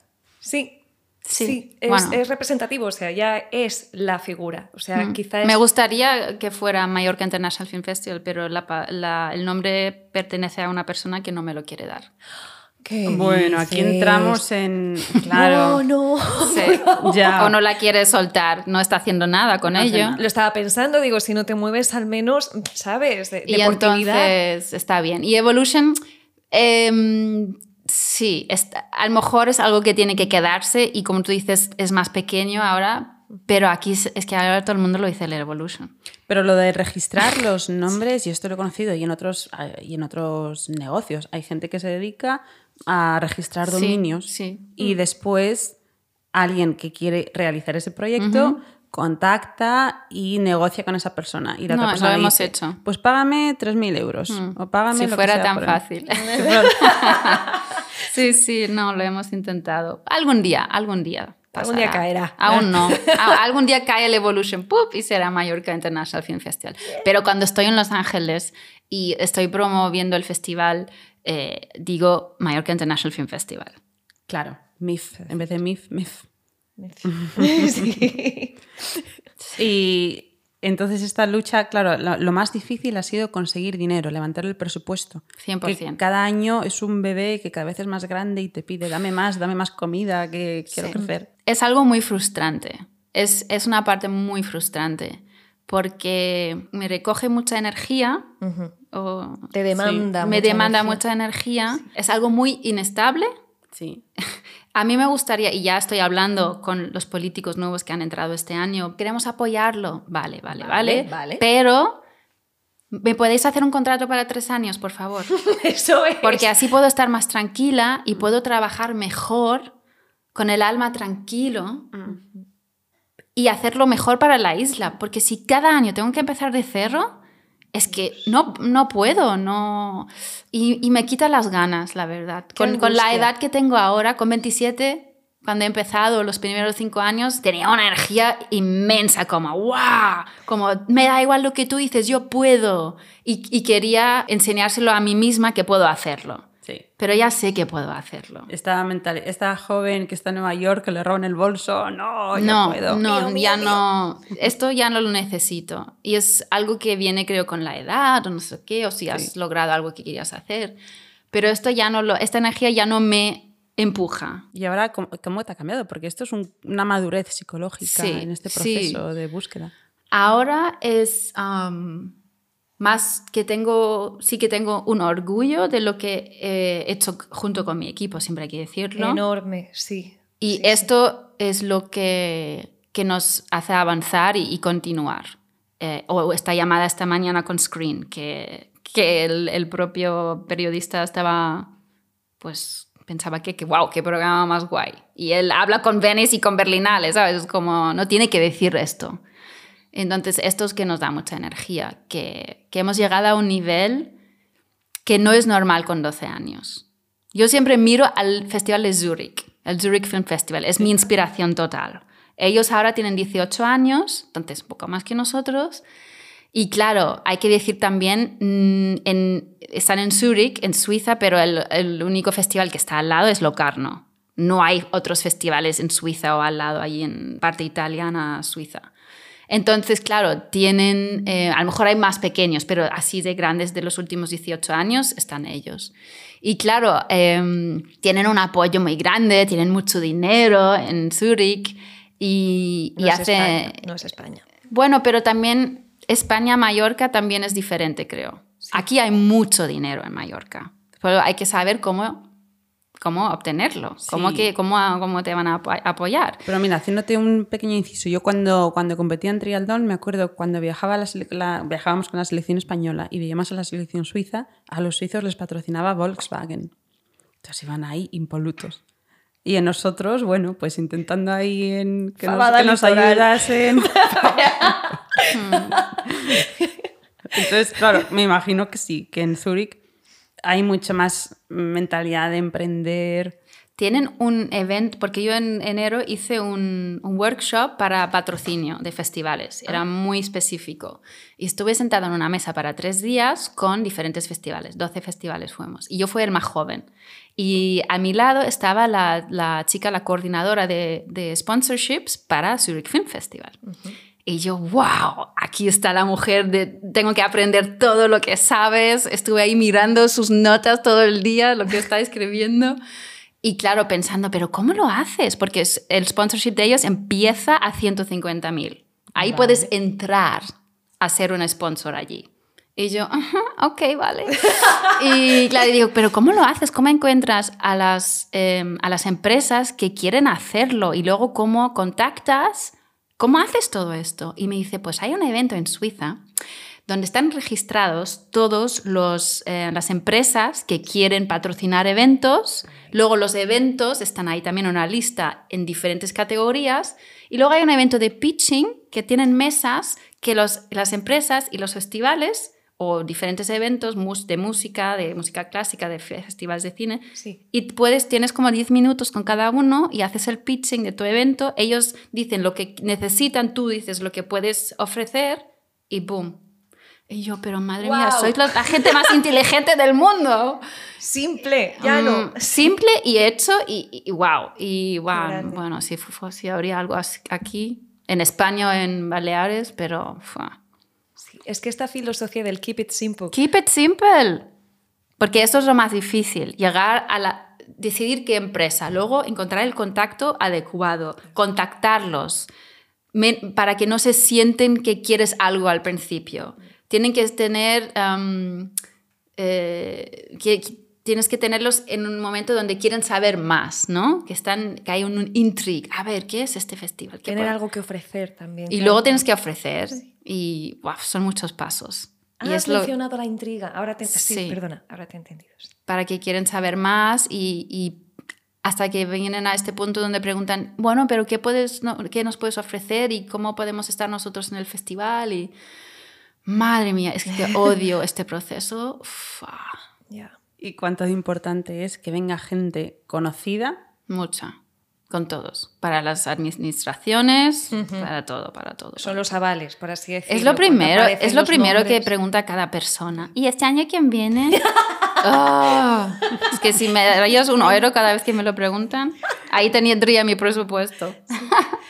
de cada uno de estos. ¿Y cómo es el proceso de traer gente? ¿Es difícil? ¿Es fácil? Bueno, para que os hagáis una idea, yo cada año mando más o menos 30, 40 invitaciones y vienen tres personas. Ah, bien. Ese Hay es un- el rango. Hay un ratio de un 10. 10% de Lo éxito, iba a ¿no? decir, exacto. Y cada invitación son dos semanas, tres semanas de trabajo. Vale. De tener el contacto, luego hacer este contacto que os conté antes de que vi- viene vinculado con esta persona que la conoce, si es un agente, un manager, un amigo personal, que luego puede hablarles de- del festival personalmente. Por ejemplo, eh, cuando invitamos a Quentin Tarantino un año, que aún no vino, pero Estamos esperando. Estamos esperando. Quentin, Vendrá, Quentin, vendrá. Pero era we're waiting porque, for you. porque yo he tenido la oportunidad de una amiga mía que, que es de Israel, es amiga con su mujer Ah. y su, su mujer es una actriz de Israel.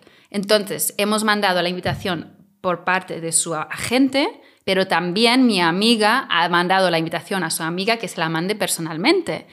Entonces, esto ayuda, no, no, no significa que va a decir que sí, pero ahora él sabe de quién es Evolution America International Film Sabes Festival. que estás, Lo ha que visto. en mapa. Eso. Es importante que yo me llegue el feedback de que lo ha visto.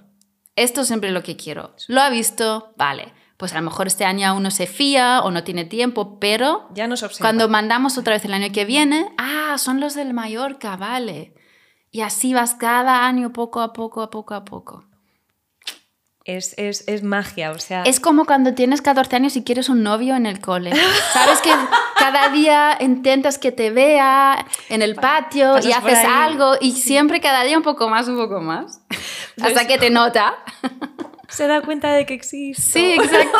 exacto. Persiguiendo al chico popular. al- Sí, Pero así sabéis hacerlo vosotras. A mí se me caía el estuche, todos los bolis rodaban y el ¡Hola! Yo no. Eso también ayuda, sí, hacer algo que, que les coge la, que les da la Que llame la atención, atención, que llame la sí. atención. Me ha visto socorro, me ha Sí. visto. Exacto, no, no, Mayday, Pero sí, Mayday. me siento Sí. así un poco. Pero son muy importantes los, los invitados especiales. A ti, Yai, te encantó Ed Lackman. ¡Oh, qué amor! Sí, sí. Un amor. ah. Es que es esto, claro, yo tenía también mucha ilusión por, por, por, por poder decírtelo en persona, porque, claro, eh, Vamos a decir quién es Ed Lachman. Sí, por Ed favor. Lachman es un director de fotografía eh, nominado al Oscar y ha trabajado mucho con Todd Hines, ha hecho Carol, ha hecho Erin Brockovich y bueno, estos son uno de los grandes que ha hecho y, y muchos más, pero así sabéis quién es. corregidme si esto es correcto. Tengo entendido que está eh, de DP en El Conde. Sí, Ah. O la sea, nueva... No para, pero es que lo vimos en el festival. Ya. Que no sé si estaba pasando un bache mm, físico, pero Bueno, tiene casi 80 años. ¿eh? Cielo santo, es que, es que es- te lo prometo. Pero es que tenemos, y Miyazaki también, con más de 80 años, se siguen trabajando. Sí. Sí, pero es que a eso vengo. O sea, vino alguien que al fin y al cabo es historia viva del cine Mm. a nivel internacional y conseguir, ¿sabes? Que, que por tu iniciativa estar tomando unas cervezas y que apareciera, estar hablando tan tranquilamente, son experiencias que te llevas de por vida. Ah. El poder compartirlo, el estar allí, ver cómo eh, no hay rangos, hay, hay un, in- un interés genuino por conocerse, escuchar, Uf. compartir. Sí. Eso es maravilloso. O sea, al menos una vez en la vida hay que tener esta experiencia. Mm. Porque es que es, es muy, muy de agradecer. Y él es así, quiere hablar de cine, quiere hablar con...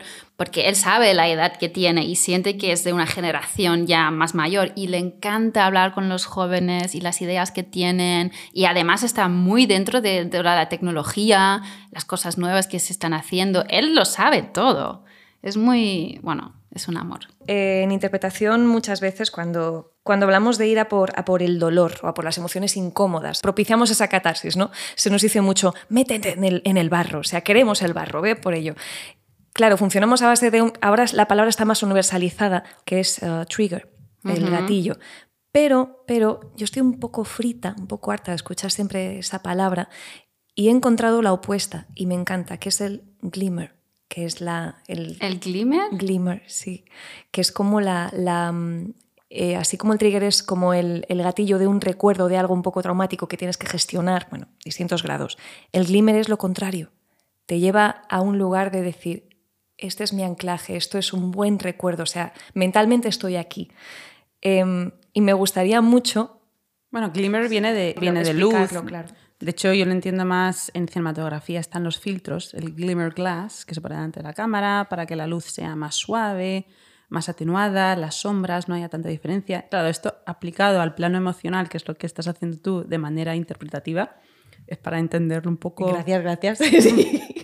Pues claro, quería aplicarlo en, en, esto, porque ¿cómo has ido venciendo cada obstáculo? Me gustaría mucho preguntarte por un glimmer, un momento en el que tú digas, esto es real, qué satisfacción. Hay dos momentos en el festival cada año que, que los estoy esperando con mucha eh, esperanza o me hacen muy feliz.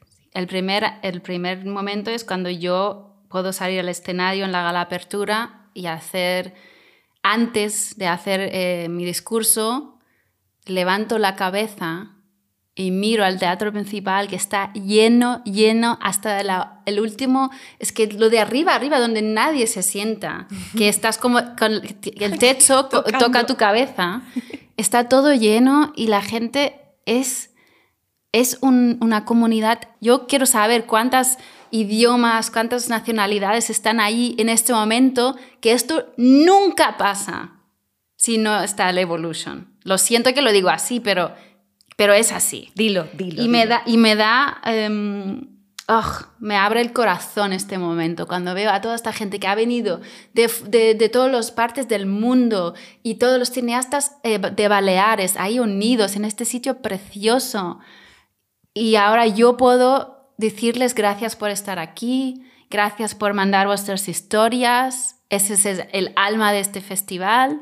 Eh, hay unas palabras en el speech que digo cada año porque, son, porque es la verdad y son así. Y este es un momento donde yo trabajo mucho para tenerlo y, y lo disfruto. Me coge el momento, miro y lo disfruto. Porque así se va. Entonces para mí es muy importante. Y luego el segundo es um, en Cine Ciudad, por, por, las noches cuando tenemos las, um, las proyecciones. Eh, normalmente las películas un poco más fuertes, eh, cuando la gente sale, y yo me quedo hasta el final, ya son las 12 de la mañana o no sé cuándo, me quedo ahí sentada en estas butacas que están en el Cine Ciutat al lado de las salas y veo que sale la gente con, y quiero saber su expresión en las caras. Y quiero ver de, estamos enfadados con Sandra por haber, por haber hechonos esto. He escuchado de todos, lo juro o wow, o la gente que aún está llorando, que no puede más. Y, y la y, y... esto es culpa de esa sí, porque yo, cuando voy a verlo claro uno se mete a las 4 de la tarde y sale a las 12 de la noche y se tira 8 horas viendo una película detrás de sí y me siento bien y me siento que he logrado algo que he creado o producido emociones verdaderas para estas personas que si no fuera por el festival no nunca lo tendrían y esto es un, momento que disfruto muchísimo. Hubo un momento muy bonito también hace dos años, cuando estaba este documental de los Beatles en la India, sí. que vino este grupo de música y que dieron un concierto. Eso fue. Se llenó, se llenó la sala. Era muy bonito. Y disfrutamos de, la música en vivo y de cómo el documental eh, cruzaba. Y esto casi no habría sido posible por el presupuesto. Claro, porque venían casi, de la India. Casi no, hmm. no hemos... No, ya estaban en España porque han hecho una, una proyección en Valladolid. Hmm. En Seminci, puede ser. Ellos venían de allí, me acuerdo. Sí, Y, pero era muy difícil, casi no, casi no podíamos traerlos porque no solo era traerlos hotel, pero también el transporte de sus em, instrumentos, instrumentos y luego el em, insurance ¿Seguro? seguro, para... es que es la de mitad del presupuesto del festival. Digo, pero ¿qué vamos a hacer? Pero y al final, al final sí, valía la pena, seguro, pero estas son cosas que, que cuando, ah, cuando pasan es un lujo y... Salimos con el alma llena. Sí, era muy bonito, era muy bonito. El concierto estaba acompañado por unas imágenes que han proyectado que eran muy chulas también así de la India y, muchos colores. Bueno, han creado un ambiente único. Se puso amor ahí. Sí. Se puso mucho amor, eh, se notó. Y, además de repente se genera un vínculo. Estás compartiendo algo hmm. que sabes que no se va a repetir. Y ahora ya, de pequeñito, ya ha pasado de rosca y más grande cuando vimos... Em, Triangle of Sadness. Buah. Mira, lo de ver a Rubén Oslund, al director, que de repente nos dividió como por grupos en el teatro para grabar, claro, es que fue jugar, fue pasárnoslo bien. No, tú tienes Está que loco decir él. esto. sí, pues fue maravilloso. Fue Maravilloso. Es decir, nos está dirigiendo para grabar el que, a ver, este señor que, sal, que es el director, ¿qué quiere? ¿Sabes? Fue Dirigiros. Era un Sí. showman, quería entretener. Sí, que lo encanta. pasamos bien todos. Que ocurra de esa forma. Eso es. Esto era muy fuerte porque me acuerdo que me ha llegado el enlace para ver la película eh, a medios de agosto. Ah. Y estuve en mi, en mi, mi casa viéndola en mi sofá, sola. Era al mediodía. Y madre mía, cuando acaba la peli y pasa la, la canción y va, empiezan a correr y tienes esta energía que te juro que estoy Acabas en mi sofá como, "Ah, me tengo que levantar y ahora tengo que eh, correr también. Y luego entra el sudor de, bueno, mm, vas a coger la peli. Estoy hablando con mí misma como, vale, la vas a coger para el festival, pero si la coges tienes que tenerla como apertura. No puedes poner esta peli en el teatro principal. Es imposible. Con los vómitos. Con los vómitos, con la caca, con, la, pi- con todo. Y eh, estuve con, como, con mi diablo y mi ángel. Y yo me he vuelto loca. Es como, ¿pero qué voy a hacer? Pero tenés que cogerla porque sería genial si, si puedes hacerlo. Pero sería muy fuerte porque la gente que va al teatro principal, mucha gente que viene a la apertura no es gente que va luego al cine, es gente que va a estos cruceros. Sí, sí, sí. Sí, es que es así, algunos sí. Entonces, ¡buah! Es que era un, un, un battle que... Un, Sí, un debate interno. y luego... Pero yo sabía en sí, digo, esto... Es que era como, Sandra, ¿esto lo vas a hacer? Sí. Necesitaba mucha fuerza mía para decir que sí, coger esta película. La tuviste y fue un acierto, porque además ahí volvemos a lo mismo, a hacer de puente, a permitir que unos se entiendan con otros, pero sobre todo a reírnos de nosotros mismos. Claro. Que fue lo que ocurrió allí. ¿sabes? Genial, Sin genial. pretensiones. Claro, rompió el No, el, molde. de- el debate que él pone a la mesa con esta película es total y, y es lo que necesitamos en la sociedad. Por favor, ya no podemos pensar que alguien es mejor que el otro o no sé qué. Y esto es que esta película lo cuenta perfectamente. Pero también Rubén, él eh, estaba en todos los grandes festivales, ha ganado Cannes dos veces. Claro, y de hecho fue a los Oscar, la película Triangle of Sadness, Triángulo de la Tristeza, estaba nominada Tres veces. como mejor Guión. mejor, mejor guion, mejor película y mejor director, ¿no? No me extraña. No, mejor, sí, y mejor película extranjera, Extranjera. y mejor película no extranjera. Claro. Esto casi nunca pasa.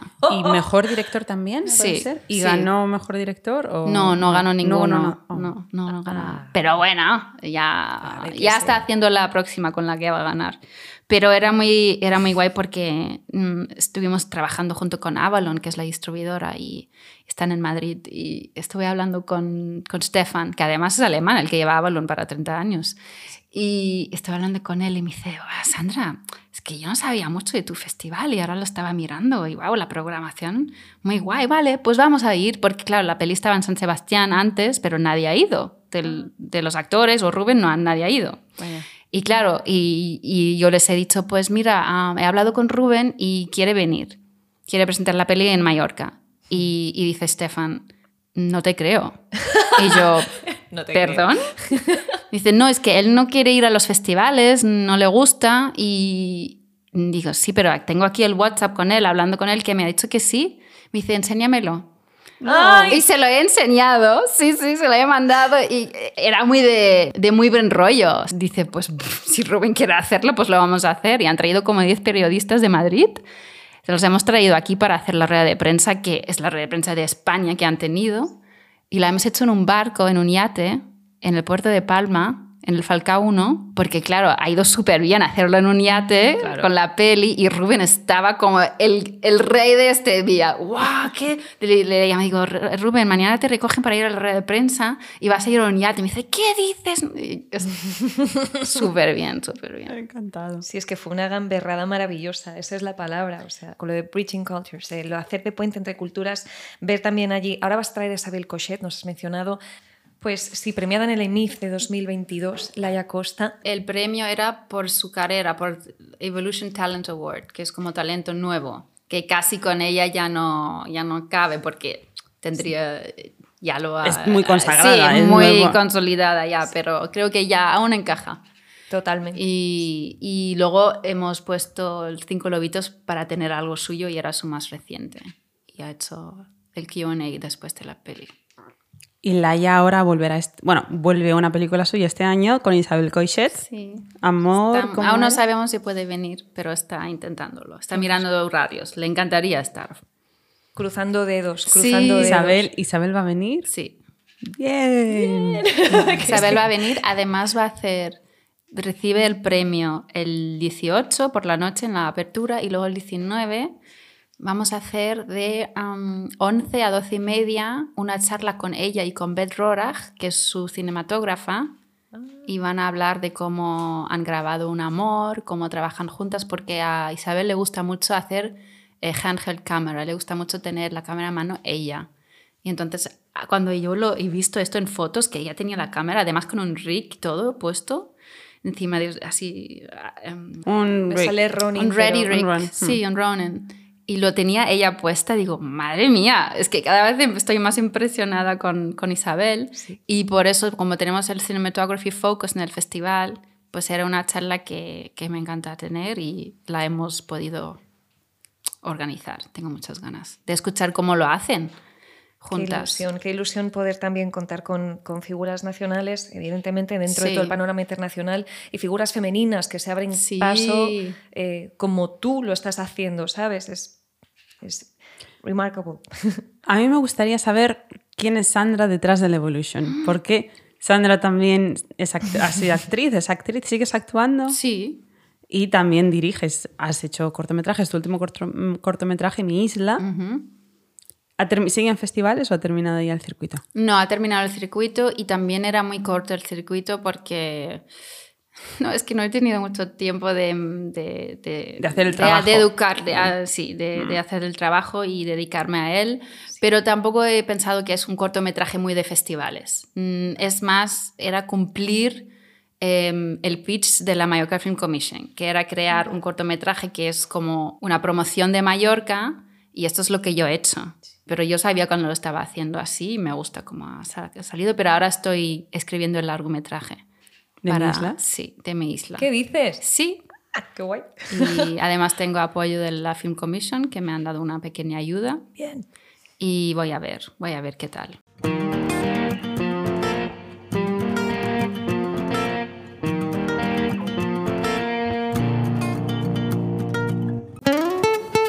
Oye, Yaiza, ¿tú sabes cuál es tu forma de cara y subtono de piel? Yo descubrí ayer que era ovalada y cetrina. ¿Cómo te quedas? A ti te ha enseñado esto Sonia Pla, que es maquilladora profesional en Mallorca. Sonia hace de todo, rodajes audiovisuales, eventos artísticos, a muchas novias en uno de los días más especiales de sus vidas, y es profesora de maquillaje, tanto presencial como online.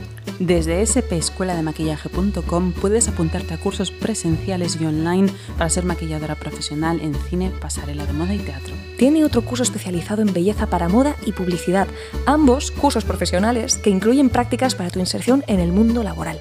Pero si lo que quieres es aprender a maquillarte a ti misma, Eh. tiene cursos de belleza y asesoramiento como maquillaje natural, de fiesta, contouring, corrección de manchas y Ay, ojeras. sí, por favor.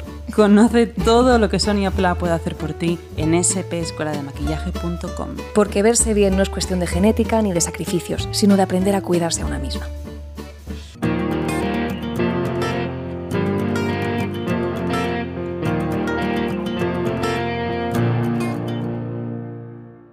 Cuando no estás trabajando en el Evolution, ¿a qué dedicas tu tiempo? Bueno, primero soy madre. Es, es, eres mamá, sí. Soy mamá, ahora mi hija cumple 5 en diciembre. Bueno, esto es una aventura enorme. Nunca me lo podía imaginar. Y creo que yo me encanta ser madre y me es muy natural, ¿no? Desde el principio ya, yo no tenía depresión ni nada de esto, pero em, me gusta hacer mis cosas. Me gusta tener mi tiempo, me encanta dormir. Y estas son todas cosas, em, o poner mis necesidades segundo plazo, es algo que tenía que aprender, la verdad, lo digo claramente.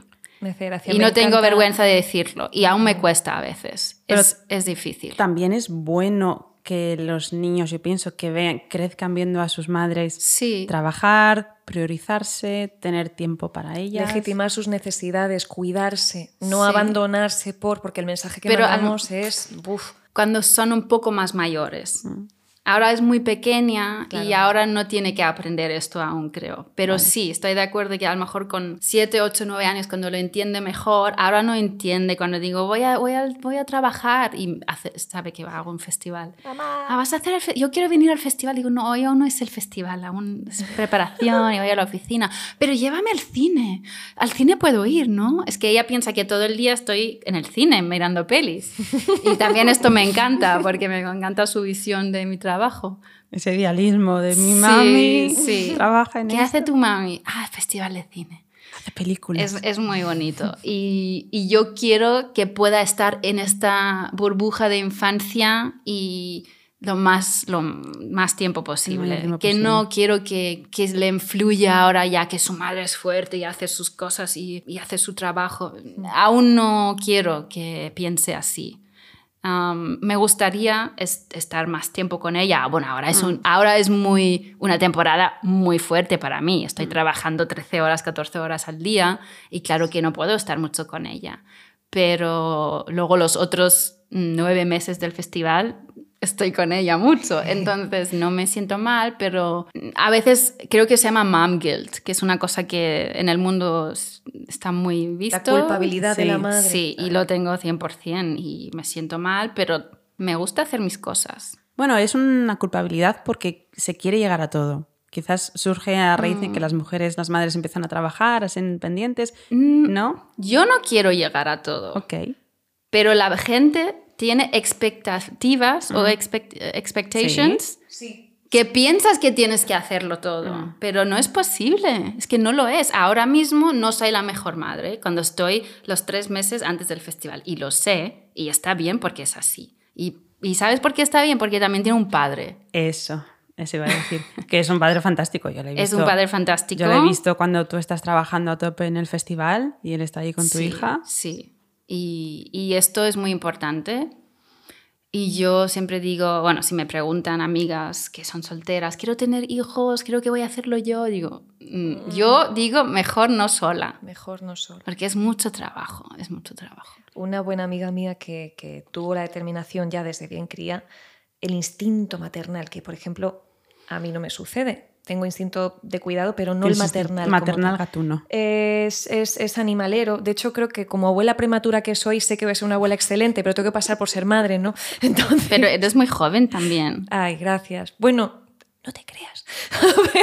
Bueno, pero estás a los principios de 30 o más. Sí, o- bueno, el, el 20 de diciembre hago los 35. Ah, el bueno. 20 de diciembre, sí, por esto. Pero claro, ya tenía ya como ese instinto súper a flor de piel y muchas veces decía, aunque sea madre soltera. Claro, yo vengo de madre soltera, te lo Mm. cuento rápido. Entonces, leí una frase que se me quedó tatuada, que es que para criar a un niño no solamente hace falta una madre o una figura de apego, hace falta una tribu. Es un trabajo de tribu. Cuando Exacto. dices, tengo a mi familia, tengo a, a los amigos. O... Y así se hacía hace 100 años. Efectivamente, en el pasado era una cuestión de tribu.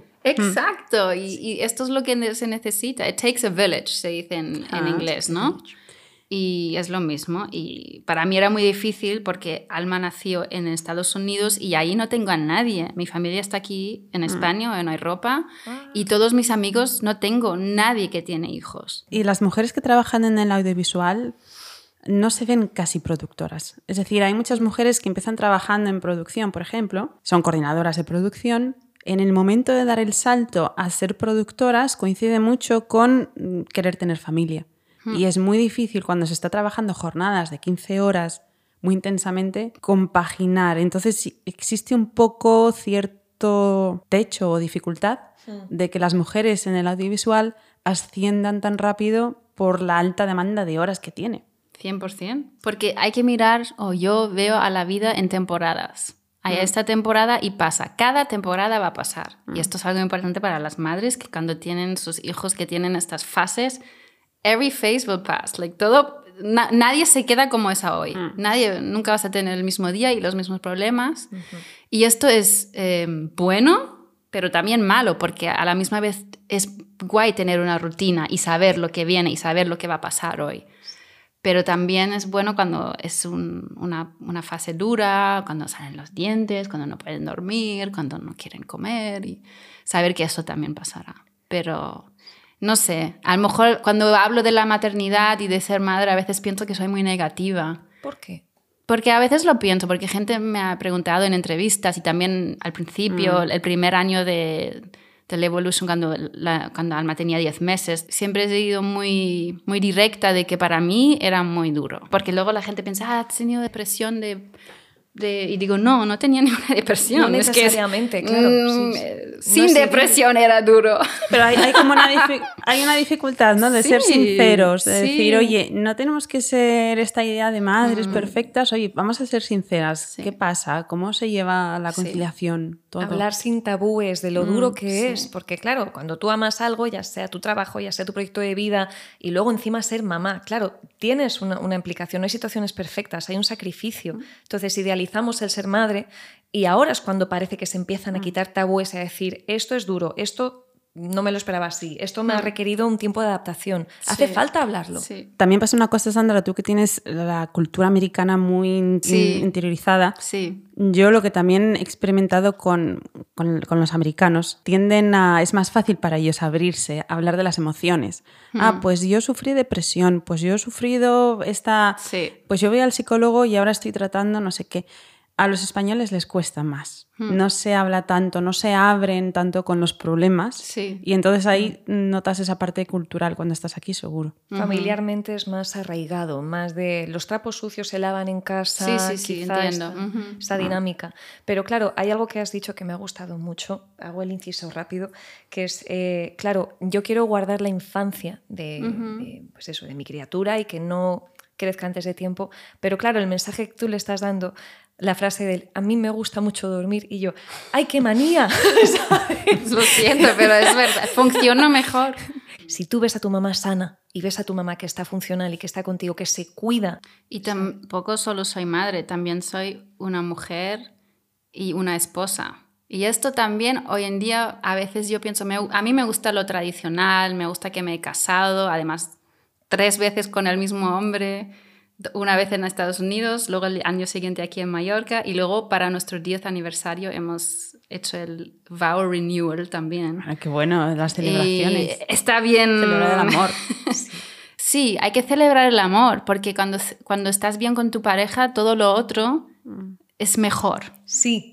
Sí, es la relación eje. Sí. sí, y mi madre siempre me lo dijo. Mi madre siempre me dijo, cuando empiezas a tener hijos, no pongas en segundo plazo tu marido, siempre que se quede en primer plazo. Mm. Y no sé, pero se me ha quedado en la cabeza esto, porque esto pasa súper fácil, mm. Súper fácil. Te abandonas, pierdes de vista. Y bueno, yo tengo una hija. Luego hay otros que tienen dos, tres, cuatro, cinco y esto ya es un tema diferente. Yo solo puedo hablar de ser madre de una hija y se va a quedar con uno y ya está. A mí me gusta ser um, su esposa, a mí me gusta ser su um, girlfriend, like, me gusta esto y yo lo necesito. Y en nuestra vida él es director de fotografía, viaja mucho. Cuando se va, eh, son muy emocionales, pero luego también cuando vuelve y volvemos a nuestro eh, nuestra familia, universo de familia, siempre se necesita un par de días para que todos vamos vinculados uno al otro y tenemos una rutina todos juntos.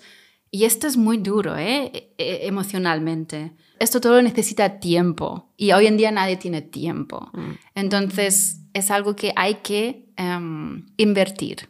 Hay que invertir. Si quieres sacar algo, tienes que invertir. Cuidarlo y... Sí. Pero qué bonito también lo que has dicho de como compartís mundo laboral, como compartís ese conocimiento de saber lo que implica, también creo que lo mencionaste en otra entrevista, lo de somos mejores amigos. ¿Sabes? Ese apoyo dentro de conocer lo que hace uno dentro de un departamento, dentro de otro, me parece algo esencial. O sea, para quien tenga una relación de pareja, yo, por ejemplo, la concibo así, el tener mi mejor amigo en esa relación. Hmm. Porque de lo contrario me va a faltar un ingrediente de confianza que para, para mí al menos no tiene sentido fuera de la relación de pareja. Hmm. Porque es tu casa, es con quien haces un proyecto de Pero vida. Pero yo también he aprendido, y esto ah, yo necesitaba un par de años, he aprendido cómo vivir sin él de cuando él no está. No, o a, claro, a veces sí, él está, pero no puede estar conmigo emocionalmente. Porque está en otras cosas, tiene su mente en trabajos, en, en proyectos nuevos que él tiene que atender. Sus asuntos, su vida. Exacto, y al principio lo he cogido súper personal y me he enfadado mucho y he errado mucho porque digo, ¿cómo no puedes estar conmigo sentimentalmente y, y pensando conmigo en mis problemas ahora? Y me dice, es que ahora no tengo la capacidad. No me da la Y vida. wow, me, me costaba un par de años para entenderlo y que no es personal. es- Y que también te está diciendo, ahora no, luego sí, luego hablamos de esto. Sí, sí, sí, esto es lo que quiere decir. Ah, Solo dice que no normalmente, pero yo entiendo que luego Que sí. después ahora... Sí. Porque también los niños también tienen que aprender esto de sus padres. Como ahora mamá no puede, ahora papá no puede. Bueno, esto Pero- es muy difícil. Estamos hablando de estilos de apego, otro melón que abrir, ¿sabes? Es que Sí, es esto, de sí, cómo sí, uno sí. tiene apego más ansioso o, o- o lo aprendes, claro. Es que es Pues- algo heredado, ¿no? Ahora tenemos el debate de los últimos años sobre cómo afectan las plataformas de streaming a los cines y también ahora tenemos la huelga de guionistas y actores con la inteligencia artificial. ¿Dónde, ¿Por dónde crees tú que va a ir el futuro? ¿Qué mensaje quieres? Lo primero, cuando has dicho que las plataformas de streaming am, influyen a la gente ir al cine, sí, pero tampoco creo que es 100% así, porque mirar a Barbie, mi- mirar a Oppenheimer, mirar qué han hecho, qué han podido hacer, la gente que ha traído al cine globalmente en todos los sitios. Claro, también hay que decir que eh, la, la campaña de marketing de Barbie y Oppenheimer juntos y cada uno ha sido la mejor que he visto en mi vida. La persona que quiere ir al cine aún está aquí. El problema es la programación del cine. La gente quiere ir ahora a ver... La gente que va al cine viene por un- una programación muy específica. Y los festivales esto es lo que hacen, dan una oportunidad, porque claro, ya no quieren ir solo al cine por ir al cine. Quieren una experiencia. Y hay que crear una experiencia. Y esto es lo que hacen los festivales. Eh, Traer los actores, directores, hacer charlas. Es algo especial. Y la- el, el caso de la huelga, pues la huelga es muy necesaria. Desafortunadamente es importante que, que la haya y que continúa hasta que podemos tener un contrato que nos deja ser actor.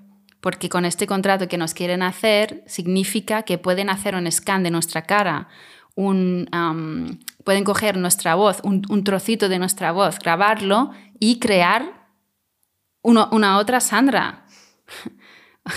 y, y y la usarlo. voz, y la voz, o sea, no solamente tu cara, sino ya No, es- graban tu voz claro, lo que y es- es la sí. voz de Sandra en un idioma que tú no, hablas.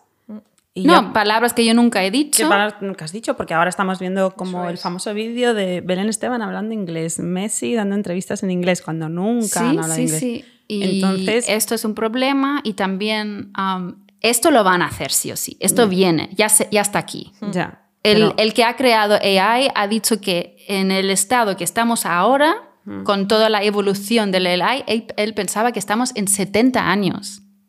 Y estamos ya. Así donde estamos, con, cómo ha evolucionado. Sí. Esto, wow, eh, me he quedado mm, asustada. Absolutamente. Y entonces, esto va a pasar sí o sí. A esto nos tenemos que enfrentar y esto va a pasar. Pero hay que pagar. Y esto es lo que no quieren hacer. No quieren pagar. Quieren usar nosotros como actores como un avatar sin pagarnos. Us- Usar nuestra voz, nuestros personajes que hemos hecho en diferentes series o, o películas. Y esto no, es, no está bien. Porque si no, ¿dónde quedamos nosotros?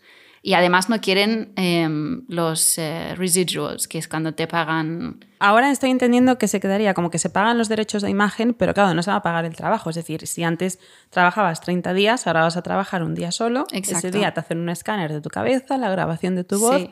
y ya está, ya te puedes ir a casa. Entonces te van a pagar solo los derechos, Sí. pero no el trabajo. Y lo importante son los residuals, que no sé cómo se llama en español, pero por ejemplo, cuando yo... Residuales. Sí, cuando yo he trabajado en CSI New York, esto hace 2008 lo he hecho, o cuando he hecho Spider-Man 3, aún me llegan los cheques, aún me pagan, porque cada vez que la ponen en algún sitio me tienen que pagar. Es poquito, pero es algo, yo no voy a decir que no. Es tu imagen. Exacto, y esto no lo harían. Es como te pagan una vez y gracias, y es como, mm, no, no es Claro. posible. Y los escritores lo mismo. los escritores que han escrito Friends, la serie de Friends, ahora la ponen en tres plataformas de streaming y el que ha escrito el, el, episodio no lo pagan ya. El syndication, que se llama sindicalizar. Sí, cuando una serie salía, cuando se acaba Friends, Sí. Termina ya de publicarse y sale a otras Sí, sí, sí, plataformas, sí. eso es syn- syndication, Syndication, ¿no? sí. No conocía el término. Claro, es que, eh, perdón, en un mundo paralelo a lo mejor algún día tendremos la figura del guionista como, como, como la referencia que es. En, No, nunca va a pasar. no, no ocurre. Y No. además, mira, lo, lo cuento rápido, pude conocer a Peter Farrelly en, en Los Ángeles el poquito tiempo que estuve. Vino a hablar con nosotros dos días después de ganar los dos Oscars por, por The Green Book. Y claro, él contaba todo el proceso de penurias, todo lo que vivió. También ocurrió un caso que dice, no, es que es atípico, con el guionista de los Juegos del Calamar. Eh, todo el sacrificio que tuvo que llevar bueno, se, se, ve que tuvo tal situación de estrés reescribiendo los guiones durante el proceso, todo, que incluso perdió cuatro dientes, o sea, y no ha tenido un rédito por ese trabajo. ¿Cómo regulas esto? Porque frenar la, la, tecnología, ponerle barreras al mar, no es posible. No, no. Sin embargo, ¿cómo nos adaptamos a ello manteniendo la dignidad de cada empleo? Porque ya son trabajos, el trabajo creativo no, ya va en precario. Los, los, empleos se van a ir. Ahora lo que necesitas para rodar un, un anuncio, que son 50 personas, mm. vestuario, cortarlo, el color, todo. Te refieres a vestuario también, no a toda la parte claro, de arte. Ya. porque esto ya se hará todo on online. Y la parte también, la interpretativa también se va, porque ahora ya solo necesito una cara bonita, claro. con una voz bonita, no necesito a alguien que sepa actuar. Va a ser así. Yo creo que el fenómeno de, de catarsis es algo tan humano que yo creo que la IA quiero tener la fe de que se va a notar la diferencia, de que se va a notar que no hay sí, una persona detrás. Pero si miras los últimos 10 años ya ves como esto es menos y menos y menos. Mira las redes sociales, la gente que se está poniendo afuera, está poniendo una cara que no es real, que está proyeccionando una vida que no es real. Lo que tú has dicho ahora, esta conexión, ya no existe. Tú estás, haces el follow de unos personajes que no son reales, que están actuando en cada foto, cada selfie, cada The Day of a Life, estoy comiendo esto, está todo organizado, es no hay nada fake. humano allí, es Sí. todo fake, es todo marketing. Ya esta, lo, me, lo siento decirlo, pero este momento solo va a haber en el teatro y ya no más. O habrá una parte que se, seremos la resistencia, como los que todavía compran vinilos Sí. o los que todavía compran una cámara Bueno. analógica. Y entonces con esto quería cerrar. Después de esta entrevista, una vez se estrene, a ver qué noticias han aparecido al respecto. Lo que sí es muy real, igual que cuando el teatro, cuando salió la televisión, la gente pensaba que el teatro iba a desaparecer, cuando han salido las plataformas en streaming también, siempre queda ahí una, una resistencia, un reducto social que dice yo todavía quiero ir al teatro porque todavía me gusta esto. Entonces, confío en que toda esta gente sí que puede ir a lo que es muy real, que es el Evolution Mallorca International Film Festival, Gracias. que este año es del 18 al 24 de octubre. sí. Podéis sacar vuestras entradas online y ahí podéis ver lo que es el arte del cine y documentales, cortometrajes, largometrajes, y hacer un, una conexión. Y muchísimas gracias, Sandra, por venir con nosotras a Buscando Unicornios. Gracias por la invitación. ¡Yuhu!